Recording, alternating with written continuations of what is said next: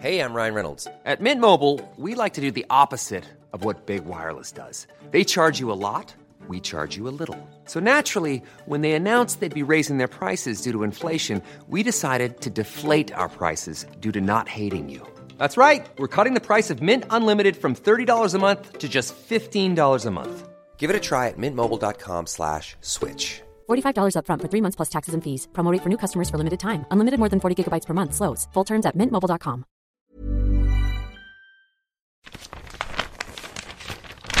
Il est énorme ce script là. T'as vu combien on a de pages là en fait? Bah ça c'est à cause d'Astrid. Hein. Désolé les gars.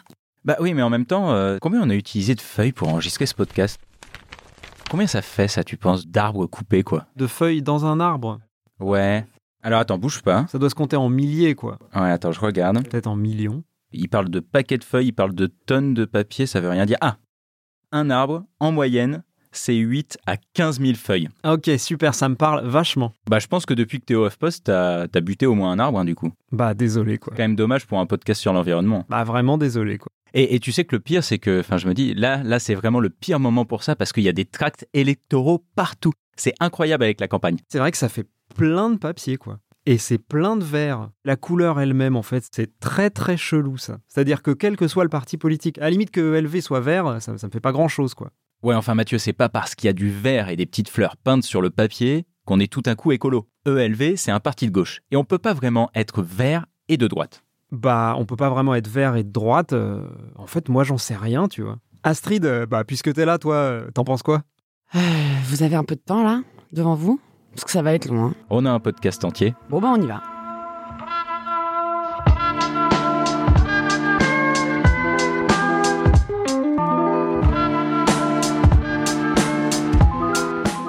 Dans l'envers du décor, tous les 15 jours, on vous parle d'environnement sans prendre de gants pour faire un tri sélectif, bien sûr, de nos certitudes et idées reçues. Parce que vous pensez sûrement que la planète va mal et franchement vous avez raison, mais on voudrait vous aider à comprendre d'où viennent vraiment les problèmes et peut-être même les solutions qui vont avec. Moi, c'est Mathieu Balu, journaliste scientifique dont la couleur préférée depuis toujours, c'est le jaune. Et moi, c'est Grégory Rosière, journaliste scientifique qui aime bien le bleu. Et nous sommes aujourd'hui accompagnés de...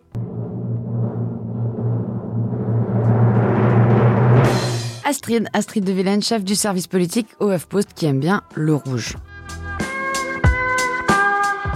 Alors comme ça, on se demande si on peut être écolo et de droite. Dites Valérie Pécresse, ça vous dit quelque chose? Ancienne ministre de Sarkozy, présidente de la région Île-de-France, fondatrice du mouvement libre, très proche des LR, tout ça. Ouais, ouais, ça va, on connaît, hein, pas la peine de nous prendre de haut. Eh bien, dites-vous que Valérie Pécresse, candidate à sa réélection en Île-de-France de droite, elle a lancé sa campagne 2021 sur un seul thème, pas l'économie ou les lycées, non, un seul thème, l'écologie, et aux côtés d'Antoine Wechter.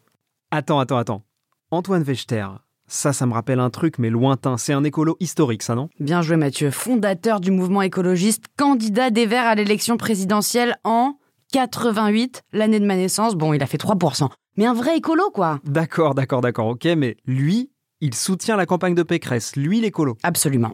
Ouais. En même temps, Antoine Wechter, c'est lui qui a donné une interview à Minute en 2013 pour dire que les écolos étaient de terribles gauchistes. Donc je sais pas trop si on peut en faire un exemple probant. Ah ouais, il est pas ouf, du coup, ton exemple, euh, Astrid, là. Oh là là, je sens que je vous ai pas convaincu. On va parler programme, du coup. Quiz rapido? Allez, un quiz Yes Vous me dites si la mesure que je vous annonce, c'est Pécresse, Europe Écologie Les Verts ou le Gorafi. Créer un port de plaisance pour les bateaux propres. Alors euh, ça c'est un truc de droite, les bateaux de plaisance. Bah oui, enfin ça c'est forcément Pécresse quoi, le côté la croisière s'amuse, on est très riche, tout ça. Pas du tout, c'est sur le programme des écolos. Bon, ils proposent surtout un New Deal à 3 milliards d'euros, c'est-à-dire flécher les crédits en fonction de leur utilité sociale ou écologique, critère que la droite s'est empressée d'enlever quand elle est arrivée aux fonctions en 2015. Autre question, une aide pour les agriculteurs qui se lanceraient, allez, dans la culture du quinoa. Non mais dans la culture du quinoa, c'est forcément le Gorafi, c'est un cliché énorme quoi. C'est clair, mais en même temps j'adore euh, le quinoa. En vrai euh, c'est vachement bon euh, avec euh, une petite... euh, tu sais, tu fais une sorte de, de risotto de quinoa comme avec du riz. Tu sais que le quinoa ça trône dans ma cuisine depuis des mois. À chaque fois j'en achète en me disant ça va être cool, je vais trouver une bonne recette sympa et tout. Et au final je me retrouve avec un taboulé mais en plus déprimant. Et ben justement, risotto avec crème fraîche, des petits oignons, un peu d'ail, un peu de- d'épices aussi, tu vois, un peu de garam masala, etc. Ça marche super bien. Et bon appétit, bien sûr. Enfin bref, Astrid, répète ta question parce qu'on s'est perdu là. Une aide pour les agriculteurs qui se lanceraient dans la culture du quinoa, Greg. Moi, je pense quand même que c'est EELV parce que le quinoa, surtout cultivé en France, c'est l'avenir. Pas du tout, c'est dans le programme de Valérie Pécresse, candidate de la droite. Vous voyez?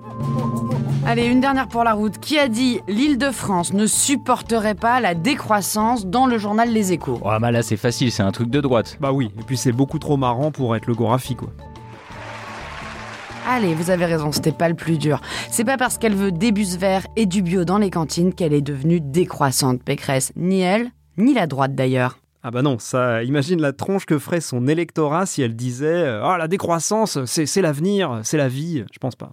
Ah, c'est ça, il y a quand même des lignes rouges à pas franchir, même quand on est vert. Vous avez compris un truc là, bravo. La droite met des mesures écolo au programme, ça, aucun problème. Mais dès que ça touche aux fondamentaux, exemple, les aides aux entreprises, eh ben, il y a plus grand monde. Et alors quand ça risque de heurter l'électorat, électorat qui reste de droite, bah là c'est terminé. Et ça, ça me rappelle cette sortie d'anthologie de Rachida Dati sur les pistes cyclables. Aujourd'hui, on découvre un matin qu'on a une piste cyclable en bas de chez soi. Qu'on a une piste cyclable en bas de chez soi. Ah, les municipales de 2020. C'était quand même encore un peu le monde d'avant, quoi. Ouais, enfin, c'était surtout le monde de pendant. On a même décalé les élections à cause du Covid, hein, rappelle-toi. Enfin, c'était surtout complètement anti-écolo comme déclaration. Alors qu'aujourd'hui, ça va vous étonner, Dati, elle soutient Pécresse. Dati, quoi. Dati, l'anti-vélo. Qui soutient Pécresse, celle qui veut plus de pistes cyclables à Paris et dans la région avec son plan RER vélo Ah, mais ça voudrait dire... euh, Attends. Ça voudrait dire que pour des électorats différents, la droite appuie ou non sur la pédale de l'écologie. Un peu comme s'il y avait un brin de, je sais pas, de d'opportunisme là-dedans. Oh la vache. Je suis sans voix, moi. Alors en fait, c'est surtout qu'il y a parfois d'autres priorités et pas seulement pour récupérer des voix. À droite, l'écologie, il ne faut pas qu'elle aille contre certains fondamentaux. Il y a un thème auquel je pense et que vous connaissez plutôt bien, je crois. Ah yes, les jeux vidéo. Les biscuits apéro. Le nucléaire. Ah oui, exact, ça aussi, j'avoue. Oui, c'est vrai, on a même fait un podcast. Mais du coup, puisque tu parles du nucléaire, ça, ça change pas. La droite, elle adore. Enfin, je veux dire, personne à droite veut sortir du nucléaire. Non, personne à droite ne veut sortir du nucléaire. Et il y a même à gauche des gens qui le soutiennent. Mais paradoxalement, celui qui a autorisé le premier l'éolien offshore, donc une source d'électricité verte alternative, c'est Nicolas Sarkozy. Mais même aujourd'hui, la droite et le gouvernement, ils défendent des mesures qui pourraient être qualifiées d'écolo. Par exemple, la décarbonation des bâtiments, le bio dans les cantines, plus d'espaces verts. Tout ça, le camp écologiste, il pourrait le valider sans problème. C'est sûr, mais tout ça, en fait, euh, bah, sont les mesures qui n'impactent pas la croissance. Elles sont même censées la favoriser, quand on écoute la droite en tout cas. Donc on en revient à ce qu'on disait tout à l'heure, les mesures écolo, d'accord, tant que ça touche pas les fameux fondamentaux, quoi. Ok, alors pour résumer, la droite, elle a pris et proposé plein de mesures écolo récemment, de l'aide pour la culture du quinoa aux pistes cyclables en passant par les éoliennes. Tout ça, c'est quand même dans l'air du temps, et c'est vrai que c'est intéressant de voir que la droite les met aussi en avant. Ça montre que les choses changent. Après, il y a les vaches sacrées, la sacro-sainte croissance, le nucléaire. Et la chasse. Vous connaissez Gérard Larcher? Attendez, Gérard Larcher. Ah oui, oui, ça c'est dans Game of Thrones, euh, celui qui donne toujours les conseils au roi, là, le chauve. Ah oui, oui, oui, et dans, dans la série, il s'appelle euh, euh, Littlefinger, je crois, non c'est Oui, ça oui, c'est ça, Littlefinger. Putain, faut vraiment qu'on fasse un podcast sur les séries et le cinéma, on est vraiment trop fort. Non les gars, Gérard Larcher, le président du Sénat. Ah. Et si je vous parle de lui, c'est parce qu'il adore la chasse. Il se murmure même dans le petit milieu politique qu'il adore manger des ortolans. Des ortolans. Mais on n'a pas le droit de faire ça, c'est interdit depuis 1999 par le Code de l'environnement. Eh bah bravo Gérard. En vrai, je me demande vraiment à quoi ça ressemble des ortolans. Je me suis vraiment posé la question à chaque fois que j'en ai entendu parler. C'est vrai que c'est un petit oiseau, non Avec il est pas noir et blanc, non? Ouais, mais vous trouvez pas que ça a plutôt le nom d'un autre truc, genre le nom d'un crabe? Alors oui, oui, moi j'aurais dit une sorte de mollusque, tu vois. Carrément. Vous avez jamais vu la vidéo de Maïté qui mange des ortolans sous sa serviette avec un enjupé de Jack Lang derrière? C'est extraordinaire. La serviette va jouer un grand rôle dans la dégustation de l'ortolan. Vidéo de Lina sur YouTube, je vous laisse découvrir. Et cet ortolan, il est brûlant, n'est-ce pas? Alors je le mets, voyez-vous, contre la joue. Là, il est chaud. Parce que Gérard Larcher, il a jamais dit si c'était vrai ou faux. Mais dans les années 80, déjà, d'autres politiques, comme Jack Lang et Juppé, adoraient en manger. Bah comme quoi, tu vois, il y a des trucs euh, transpartisans, quoi. Comme la chasse à l'ortolan. Mais Pourquoi tous les politiques sont attirés par l'ortolan Il y a une raison ou pas, Astrid? Mais parce que c'est un mets typique, enfin c'était maintenant que c'est interdit, de la gastronomie française. C'est un peu comme, euh, je sais pas moi, la tête de veau pour Chirac, la France dans toute sa splendeur. Hmm, Ce qui explique pourquoi c'était transpartisan. Et ce qui explique pourquoi euh, il y a des chasseurs qui aujourd'hui apparemment continuent à chasser l'ortolan même si c'est interdit quoi. Puis il y a des chasseurs qui vous diraient que c'est écolo la chasse. Ah mais ça on en fera un podcast, hein, c'est clair, il y a un sujet là-dessus. Euh, cela dit là on va peut-être pas rentrer dans le débat, on a déjà suffisamment à faire. Mais vous chassez vous? Ah non mais moi non seulement je chasse pas, mais euh, tu vois je connais pas de chasseurs. Autant je connais des gens qui pêchent, plutôt pas mal. Moi je pêche aussi d'ailleurs. Mais euh, non je connais pas de chasseurs. C'est toujours un truc qui m'a étonné ça d'ailleurs. Autour de moi j'en ai aucun. Alors moi, je connais des chasseurs. Je vais passer toutes mes vacances dans la Creuse. Et dans la Creuse, il y a quand même pas beaucoup de choses à faire à part la chasse. Du coup, la plupart des gens dans le coin, tu vois, les paysans, etc., ils chassent. C'est vraiment un acquis social. La chasse avant, c'était réservé à la noblesse. Et c'est vraiment quelque chose qui a été donné à des gens justement qui étaient juste des paysans, des agriculteurs. Bah voilà Est-ce que vous saviez qu'il y a environ un million de chasseurs en France? Ça fait une sacrée clientèle électorale. Même Fillon en 2017 était allé voir les chasseurs juste après sa mise en examen, et je peux vous dire que ça n'avait pas perturbé grand monde à l'époque, il s'était même fait applaudir. Ouais, après, j'imagine assez bien euh, François Fillon, tu vois, en, en habit de, de chasseur. Enfin bon, ça confirme ce qu'on disait, Astrid. Quand la droite, elle fait de l'écologie, c'est pas tellement du greenwashing, mais c'est plutôt, disons, tant que ça vient pas ébranler son corpus de pensée historique. Ouais, ce fameux corpus de pensée historique qu'on pourrait résumer comme euh, la croissance et la chasse à la galinette cendrée. Ouais. Bah quoi, t'es pas d'accord, euh, Astrid? Non, mais c'est juste que c'est un tout petit peu plus compliqué que ça. Je dirais même que c'est plus subtil. Alors ça tombe bien, la subtilité c'est notre spécialité. Ah bah ça carrément, je peux te dire. C'est pour ça que c'est pas gagné. Bon, en fait, pour bien comprendre le rapport entre droite et écologie, il faut faire un tout petit peu d'histoire politique récente. Et c'est parti Paris outragé, Paris brisé, Paris martyrisé. Attends, pas aussi loin. Notre maison brûle. On se rapproche. Chirac en 2002 à Johannesburg, c'était un grand moment. Et c'était déjà un président de droite. C'est une révolution dans la méthode dont on mesurera dans quelques années toutes les implications. Ça, c'était en 2007, le Grenelle de l'environnement, un événement qui a mis sur la table des sujets dont on n'arrête pas de parler aujourd'hui. Ça c'est clair, énergie renouvelable, maisons mieux isolées, agriculture durable, tout ça, ça a été discuté, il y a eu des engagements de prix souvent à l'horizon 2020 et parfois même immédiatement, comme avec le système de bonus-malus pour l'achat d'une voiture neuve qui pollue pas trop. Et qui était le président à cette époque? Nicolas Sarkozy C'est aussi lui qui a créé un super ministère de l'Environnement avec Jean-Louis Borloo à sa tête. Borloo, à ce moment-là, il est numéro 2 du gouvernement. On est en 2007. Aujourd'hui, la ministre de l'écologie a toujours la même place. Comme quoi, on n'a pas beaucoup bougé. Après, si je me souviens bien, beaucoup ont dit derrière que la montagne du Grenelle avait accouché d'une souris et qu'au final, il n'y avait pas tant de mesures que ça qui avaient été adoptées par rapport à ce qui était sorti à l'origine du Grenelle. Ouais, bah ça c'est clair. En 2010, t'as plusieurs assos comme le WWF qui ont fait un bilan de l'application du Grenelle et franchement, c'était pas jojo. Exactement. En 2010, c'est l'année où Nicolas Sarkozy, qui est toujours président, nous dit que l'environnement. Ça commence à bien faire. Et dans le même temps, il renonce à plusieurs mesures emblématiques, comme la taxe sur l'électroménager polluant, le parc d'éolien en mer à Noirmoutier et l'objectif de 6% d'agriculture bio en 2012, comme annoncé. Bref, on part sur de bonnes intentions, avec un certain activisme au début, on l'a vu, une volonté de faire émerger ces thèmes dans l'espace public. Donc c'est pas seulement suivre le sens du vent, Voilà. Mais par contre, quand il s'agit de passer à la caisse, tout d'un coup, ça se rétracte pour retrouver ses fondamentaux et faire plaisir à sa clientèle électorale. On cède au poids des lobbies. Ça rappelle quand même un peu Macron avec la Convention climat, tout ça, non? Attends, attends. Tu veux dire un élu de droite qui prend des engagements très ambitieux sur le climat avant de se rétracter, ce serait comparable à un élu de droite qui prend des engagements très ambitieux avant de se rétracter? Ah mais c'est super malin ce que tu dis. C'est bien, les gars, vous avez mis 4 ans à comprendre que Macron était de droite. Non mais blague à part, on pourrait faire le même constat à gauche en vrai. Bah oui, c'est vrai que promettre beaucoup pour donner euh, nettement moins, bah ça aussi c'est plutôt un truc euh, transpartisan, il me semble. Tout doux, tout doux, les populistes, là. hein. Alors déjà, on va faire le bilan de l'autre côté. Sous Hollande, il y a eu quoi? Alors bah il y a eu la COP21 quand même qui débouche sur l'accord de Paris. Ça c'est vraiment un événement à marquer d'une pierre blanche dans la lutte contre le réchauffement climatique et dans le bilan de Hollande. Clairement. Après, il y a Notre-Dame-des-Landes aussi, hein. le projet d'aéroport euh, poussé par Hollande et surtout Jean-Marc Ayrault, son Premier ministre. Ça, c'est à marquer d'une pierre euh, nettement moins blanche, tu vois. Bah ouais, et pour le coup c'est même Macron qui a abandonné le projet. Et puis, Hollande et Macron, ils ont un point commun quand même, la démission fracassante de leur ministre de l'écologie. Delphine Bateau en 2013 à cause de son budget en baisse. Ah oui, je me rappelle. Elle en profite aussi pour dénoncer le poids des lobbies. Et ça, c'est exactement ce qu'a fait Nicolas Hulot, qui a claqué la porte du gouvernement Philippe en 2018.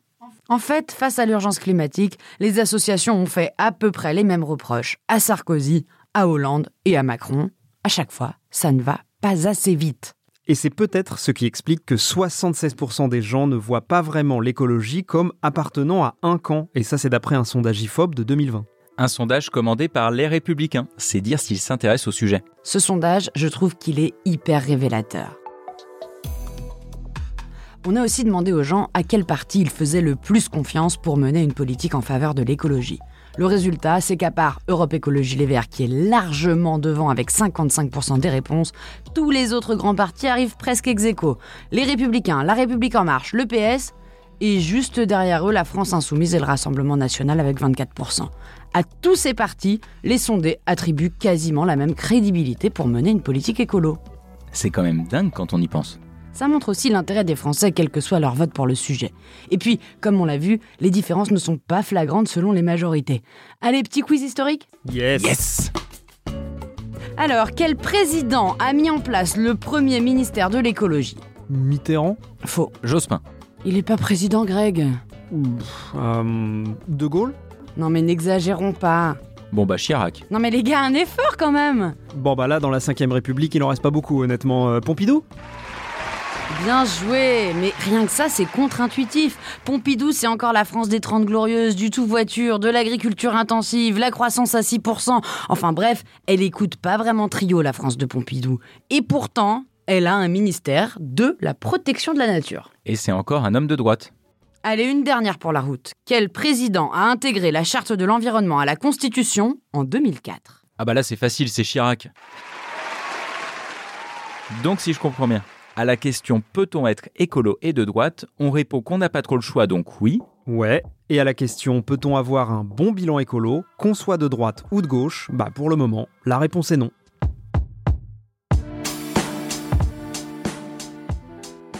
Être écolo et de droite, c'est une association d'idées qui peut surprendre en France, surtout à l'approche d'élections. Mais comme on l'a vu, ça n'a rien d'absurde quand on voit les politiques mises en place. La droite, elle a déjà fait des politiques qu'on peut qualifier de tournées vers la protection de l'environnement et la réduction de notre empreinte carbone. En revanche, il faut bien s'entendre sur ce que veut dire écolo quand on est de droite. Ça veut dire ne pas toucher aux valeurs qui sont les siennes. Il faut donc faire marcher écologie avec croissance. Écologie avec nucléaire. Écologie avec industrie agroalimentaire. Tous ces sujets qui, pour certains, surtout à gauche, sont totalement incompatibles avec l'écologie. Ou comme le disait l'abbé Pierre, la politique, ça consiste uniquement à savoir à qui on va prendre du fric et à qui on va le donner. Or, préserver les industries polluantes tout en donnant un coup de pouce aux politiques vertes, bah c'est plutôt une façon de ne pas choisir, voire de continuer à faire comme avant. Dans la pratique, gauche et droite ne diffèrent pas beaucoup sur l'écologie. À peu de choses près, leurs bilans respectifs se ressemblent beaucoup. Et comme Macron pioche chez les uns et chez les autres, on est dans une forme de continuité. Mais face à l'urgence climatique, les associations, elles, sont toujours déçues. En même temps, on n'a jamais eu de président issu d'un parti dont l'écologie c'était le logiciel central. Non, ça, ça se saurait. On le verra peut-être en Allemagne d'ailleurs, avant la France. Comme souvent, ils font toujours tout en avance. Ils ont des élections en septembre et il se dit que les Verts allemands sont plutôt bien placés. Mais les verts allemands et les verts français, c'est quand même pas exactement la même chose. Non. Mais ce que je vous propose, c'est que s'ils gagnent, on refait un podcast et on tire un premier bilan de l'expérience. Ah ouais, tout doux, déjà je monte celui-là, on va voir ce que ça vaut, et ensuite éventuellement on te réinvite. hein. Ah, ils me testent en fait. Alors on va vous laisser scruter les programmes politiques et vous assurer qu'ils seront respectés à la lettre d'ici les votes des 20 et 27 juin. N'hésitez pas à partager ce podcast avec votre oncle fan de Pompidou ou votre belle-sœur qui rêve toujours au retour de Nicolas Sarkozy. Si cet épisode vous a plu, abonnez-vous sur votre appli de podcast préféré et laissez-nous un commentaire. C'est gratuit et ça nous fait chaud au cœur. Vous pouvez aussi nous envoyer un mail, l'adresse c'est l'envers du décor à toughpost.fr. Par contre, évitez le courrier, ça tue des arbres. À la prochaine Salut Salut tout le monde.